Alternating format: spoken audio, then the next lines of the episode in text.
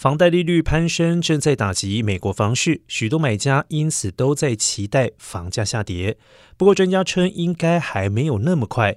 虽然攀涨的房贷利率会使得买房成本增加，而理论上应该会使得需求和价格随着时间降温，但有鉴于美国房市正处于泡沫中，经济学家表示，房价只会缓慢的下滑，而非突然骤降。高盛集团也预测，美国房价增速将会在未来一两季大幅减缓，到明年则趋于零增长。而根据统计，美国六月房价比去年同期上涨百分之十八，涨幅最高的城市分别有坦帕市、迈阿密以及达拉斯。虽然涨幅低于五月的百分之十九点九，但依然涨了许多。